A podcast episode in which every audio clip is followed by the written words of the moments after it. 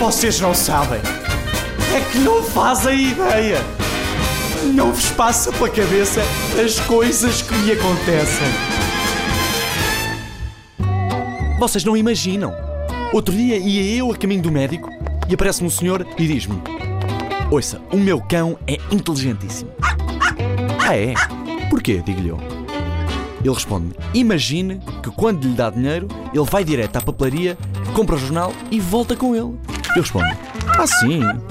Então o que eu fiz foi o seguinte: pus-lhe uma nota nos dentes, ele levantou-se e foi a correr rua fora. Passado meia hora, o cão ainda não tinha voltado e eu vou começar a gozar com o senhor, não é? Ah, então, inteligente. Acho que ele não aprendeu bem o truque. E o senhor perguntou-me: Então, mas quanto dinheiro é que lhe deu? E eu respondi: 10 euros, porquê? Ah, está tudo explicado, diz-me ele. Quando ele recebe muito dinheiro, depois de comprar o jornal, vai ao cinema. Não me bastava só isto, depois ligaram-me. Um número que eu não conhecia. Atendi e digo: "Ah, Está? Responderam: Mónica? O que é que aconteceu? Mudaste de voz. E claro que eu disse: "Ah, O meu nome não é Mónica. E do outro lado: Olha agora, não me venhas dizer que também mudaste de nome.